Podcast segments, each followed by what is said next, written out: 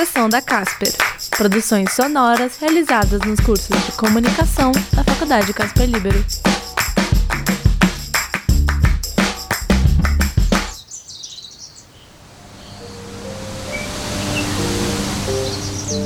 Começa agora uma peça radiofônica adaptada do misterioso conto de Lígia Fagundes Teles, A Caçada.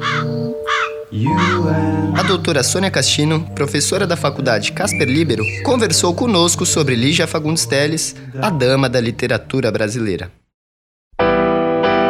Se nós não tivéssemos a Lígia, a literatura realmente teria perdido demais. A literatura brasileira e literatura mundial teria perdido muito. Ela nasceu em 1923, aqui em São Paulo, mas ela foi criada no interior, porque o pai dela era delegado, então ele era mandado para cá e para lá. Então, ela, na infância, ela passou uma parte em Campinas, outra parte no interior de São Paulo, sempre morou no Rio de Janeiro, né? E depois retornou, retornaram a São Paulo e aqui em São Paulo ela vai frequentar a Faculdade de Direito do Lago São Francisco. Primeiro ela conviveu com colegas que se tornaram, né, posteriormente grandes intelectuais, mas ela pôde conhecer Mário de Andrade, por exemplo, Érico Veríssimo, então grandes nomes da literatura. O melhor da Lígia é ser contista e ser romancista, uma grande romancista. A Lígia Fagundes, é, é, se costuma dizer que a Lígia né, seria melhor, se enquadraria melhor a literatura dela, a literatura feminina, porque ela é mulher. Mas essa diferença, literatura feminina, masculina. Aliás, o Carlos Drummond dizia assim, como uma vez comentou, né? Estranha essa, essa, essa cronista, porque também fez crônicas. Ela escreve como um homem. Mas, enfim, a Lígia não tem uma literatura piegas. Mulher inteligentíssima, lindíssima. Quando jovem, ela arrasou corações era extremamente inteligente. Não se pode dizer que a obra da Lígia Fagundes seja uma obra engajada, no sentido de literatura engajada, uma literatura programática, não é isso. Mas as questões sociais, elas aparecem ali, vamos dizer, é, quase que no subtexto, né? um pouco, é, muito naturalmente dentro da, da própria trama, da própria história que ela escolhe contar. Não, não dá para dizer que a Lígia é, tem essa literatura assim muito fácil, não é fácil, né? É, ela tratava de temas, temas universais, tanto que é, e urbano mesmo, né, do, do meio urbano. Então você tem, talvez em primeiro lugar, a gente pudesse falar da morte. Um dos temas da, da, da obra dela foi a morte, outro o amor, o medo, a loucura, a fantasia. Ela trata de conflitos internos também, né? É, fala da dificuldade que nós, seres humanos, temos de estabelecer laços, muitas vezes. Suas personagens são personagens complexas. As personagens femininas são marcantes, são mulheres fortes, como a Lígia foi uma mulher muito forte. Ela foi indicada, a primeira mulher brasileira a ser indicada, foi indicada para o Prêmio Nobel de Literatura. Em 2000, pouco antes, né, uma década antes, ela havia recebido o Prêmio Camões, em 2005. E só de Prêmio Jabuti, ela ganhou cinco vezes. Ela ganhou uma vez na década de 60, em plena ditadura militar, ela ganhou na década de 80, em, em 90, no ano 2000, né, duas vezes uma influência né, até do século XIX do Edgar Allan Poe, por exemplo. Tem uma parte da literatura que tem muito essa que pode se lembrar ou pode ser é, trazida para essa categoria do fantástico. Então ela cria um clima assim do fantástico, a gente não sabe se, aqui, se aquilo é real ou se é ou se tem uma explicação, vamos dizer, racional, né, os acontecimentos que são contados ali, ou se a explicação, na verdade, é uma explicação sobrenatural. Então, esse sobrenatural ele vai aparecer, por exemplo, tem um conto que chama A Caçada. É a respeito de uma tapeçaria colocada na parede de uma loja de antiguidades. O personagem principal, que não é nomeado, ele não tem nome, né? é só um ele, vai constantemente visitar essa tapeçaria nessa loja de antiguidades. Lá trabalha uma funcionária também muito velha, muito decadente, todo o ambiente assim muito decadente, empoeirado. E eu recomendo a leitura, né? Assim, o desenlace é bem interessante, bem interessante.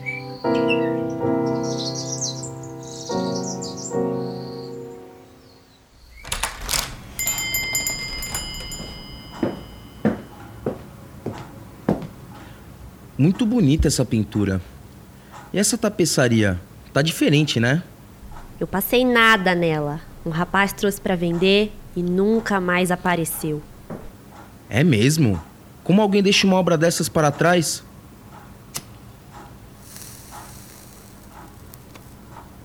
Essa essa pintura tá me lembrando alguma coisa. Sei. Eu já vi isso em algum lugar, mas não consigo me lembrar. Olha só essas manchas, como são escuras. Senhora, você tá vendo essa seta? Consegue ver essa seta?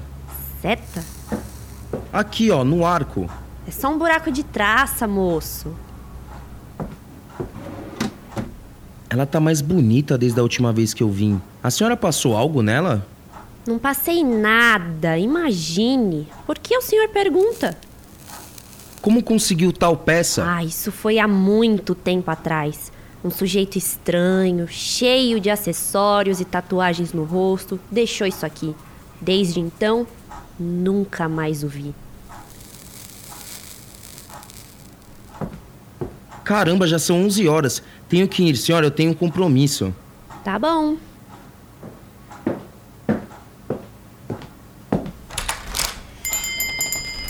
Que sujeito peculiar. Aquela seta, O que foi, bem? vendedor misterioso, tatuagem. Você tá tão distante, do que, que você tá falando? Você toparia fazer uma tatuagem comigo? Mas o que a sua esposa acharia disso? Ela não liga mais pra mim. Só continuamos juntos por status. Bem, eu não gosto que você fica falando na cama. Você pode apagar, por favor? E deve ser tão ruim viver num relacionamento sem amor. Nem me fale. Mudando de assunto, que tal irmos para a Amazônia nessas férias? Você de novo por aqui, meu cliente mais fiel. Olha, chegou uma coleção de pratos chineses de porcelana que você vai adorar. Não, não, obrigado. Eu quero ver a tapeçaria. Eu poderia vendê-la, mas quero ser franca. Acho que não vale mesmo a pena. Na hora que se despregar, é capaz de cair em pedaços. Mas em que época? Quando, meu Deus? Quando que eu vivi isso? Olha, olha aquilo lá, é uma cobra! Ai! Onde? Eu morro de medo de cobras. Ela passou por aqui, era enorme. Você deveria ter visto. Por favor, moço, acabe logo com ela. Ela entrou nesta porta, eu tenho certeza. Ai, meu Deus do céu. Moço, você tá bem? Estou, eu tinha certeza que vi a cobra, não sou louco. Senhor, se você continuar assim, vai assustar minha clientela, que já é pouca. Eu sei, eu sei, desculpe. Amigão, isso parece que tá no mundo da lua. O pessoal tá reclamando do seu comportamento. Que história é essa de floresta amazônica? A gente tá em São Paulo, milhões de pessoas dependem da gente. Eu sei, chefe, me desculpa. Eu só estava planejando uma viagem com a família, só isso. Então planeja no horário de descanso. Não é porque seu sogro é importante que você pode fazer o que quiser. Não me faça voltar aqui.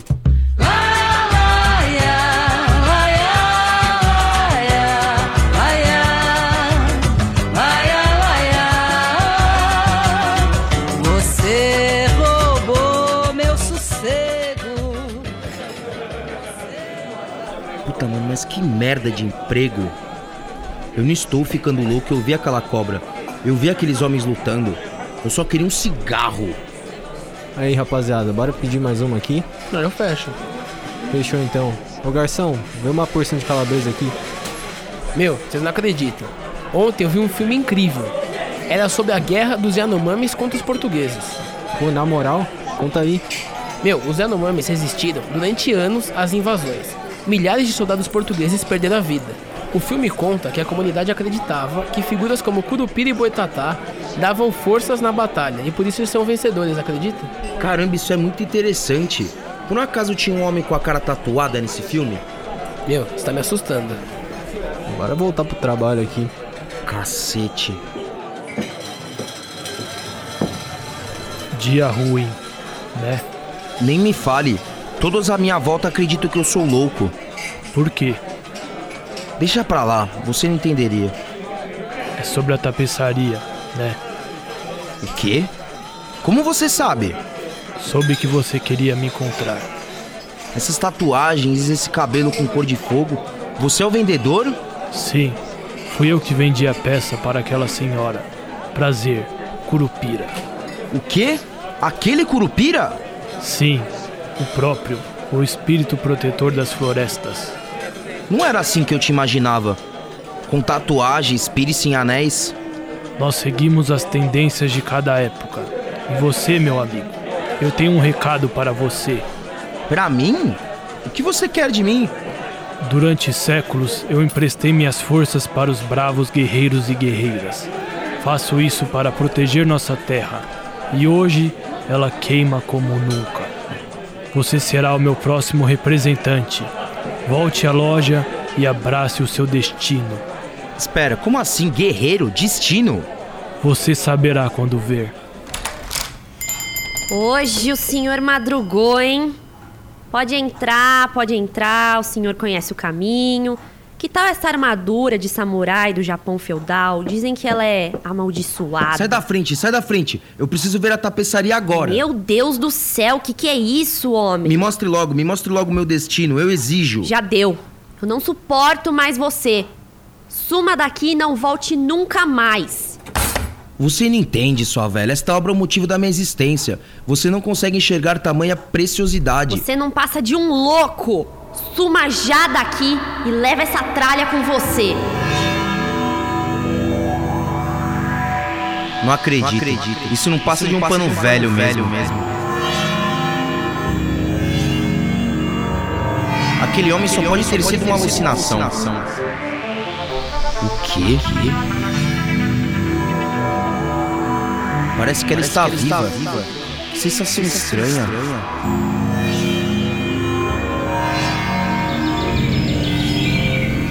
Parece que estou. Por que estou pelado? Não é minha pele. Estou com um arco e flecha nas mãos. Não é hora de brincar. O homem branco está atacando.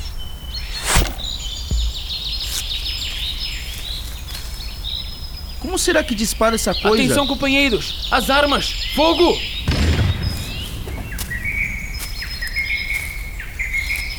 O que foi isso? Ai! Ah! Fui atingido! Eu era o caçador! Ou a caça! Ah! Não! Esse seu guerreiro era muito fraco, Curupira. Tem razão, Boitatá. Eu me precipitei. E o que irá fazer? A nossa terra chora. Eu sei disso. Precisamos de homens e mulheres que queiram bem da nossa terra. Vamos, Boitatá. Deixe-me ir, preciso andar. Ou por aí. A Caçada, um conto de Lígia Fagundes Teles. Não chorar. Deixe Elenco. Breno Fusco, Daniel Yamana, Enzo Curtio, Felipe Alves Scatoni, Gustavo Dugo, Isabela Delgado, Letícia Nelly, Laura Noêmia Mendes e Tiago Luscri. Entrevistada: Sônia Castilho. Locução: Gustavo Dugo. Roteiro: Tiago Luscri. Revisão de roteiro: Leandro Reis. Edição: Gustavo Dugo. Direção: Tiago Luscri. Direção geral: Daniel Yamana. Produção: Breno Fusco, Enzo Curtio e Felipe Scatoni. Orientação: Professor Roberto Dugo. Realização: Faculdade Casper Libero 2023. Você ouviu Sessão da Casper. Produções sonoras realizadas nos cursos de comunicação da Faculdade Casper Liber.